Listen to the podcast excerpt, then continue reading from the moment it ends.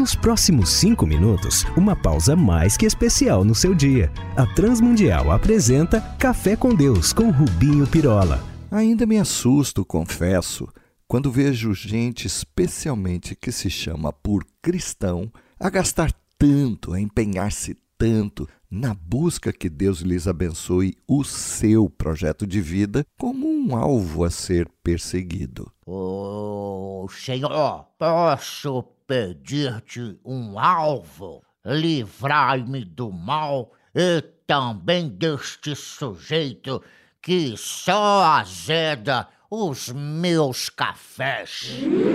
Calma, meu amigo, deixe-me que continue e me explique melhor. Eu não sei, sinceramente, se depois de passarem por este chão e até tendo conseguido o que mais pediram, serão eles felizes.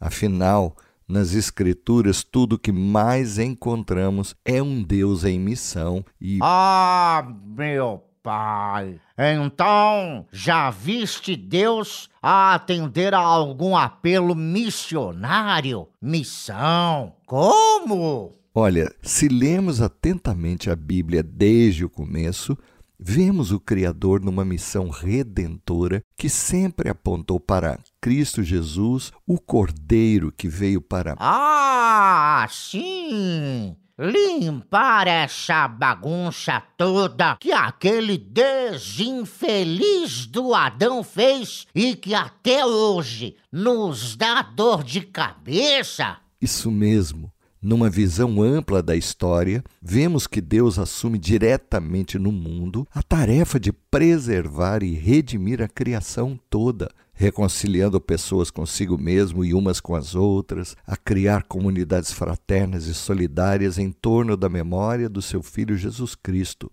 E nisto, todos e cada um de nós, todo o nosso empenho e esforço não pode ficar em nós como se fôssemos assim um lago, uma represa. Aliás, imagem muito bem aplicada, como aquela porção de água estagnada, ao invés de correr solta, livre a tocar e a deixar marcas ou a abençoar aos outros, a sociedade e a natureza até. Aliás, foi Jesus quem usou essa figura, a da água, quando afirmou a natureza do seu chamado e vocação de todos nós. Quem crê em mim, como diz a Escritura, rios de água viva correrão do seu ventre, lá em João 7,38. E essa água viva, que sacia para sempre, como afirmou ele, a mulher samaritana, que teria para lhe dar, é para saciar ao outro, o próximo, seja ele quem for. E é este mundo sedento e que a cada dia inventa mais coisas para que seja saciado. Então devemos nos lembrar: as árvores não comem do seu próprio fruto, ou as flores para perfumarem-se a elas mesmas. E essa verdade está na natureza toda. A vida que Deus nos tem não é essa que vem para nós e em nós fica retida, mas vai de nós para os outros, porque dele nos veio e com ele também aprendemos fazer.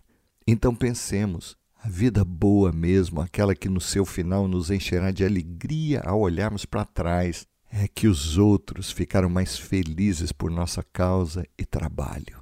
Este, que ao invés de nos inchar o orgulho e a vaidade, alimentou e socorreu a outros, diminuiu-lhes também o sofrer e da natureza coitada, e podemos então ter certeza, enchemos o coração do Senhor de prazer. Aquele que dizia que uma comida tinha para comer, fazer a vontade daquele que me enviou e realizar a sua obra, conforme afirmou em João 4,34. Então, manos, a obra de Deus é que devemos buscar, e em primeiro lugar, e então tudo mais nos será acrescentado. Vamos falar com Ele. Pai amado, abençoa-nos com uma visão correta do que significa a tua obra e graça para cada um de nós e que nos ajude também a buscá-la e a ela sermos fiéis, pois isto foi o que vimos em Jesus.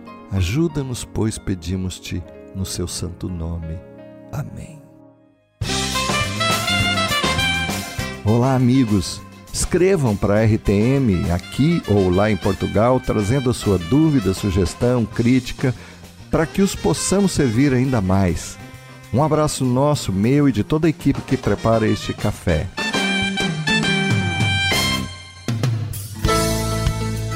Se você gostou desse programa ou tem alguma dúvida, escreva para café com Deus sem acento arroba transmundial.org.br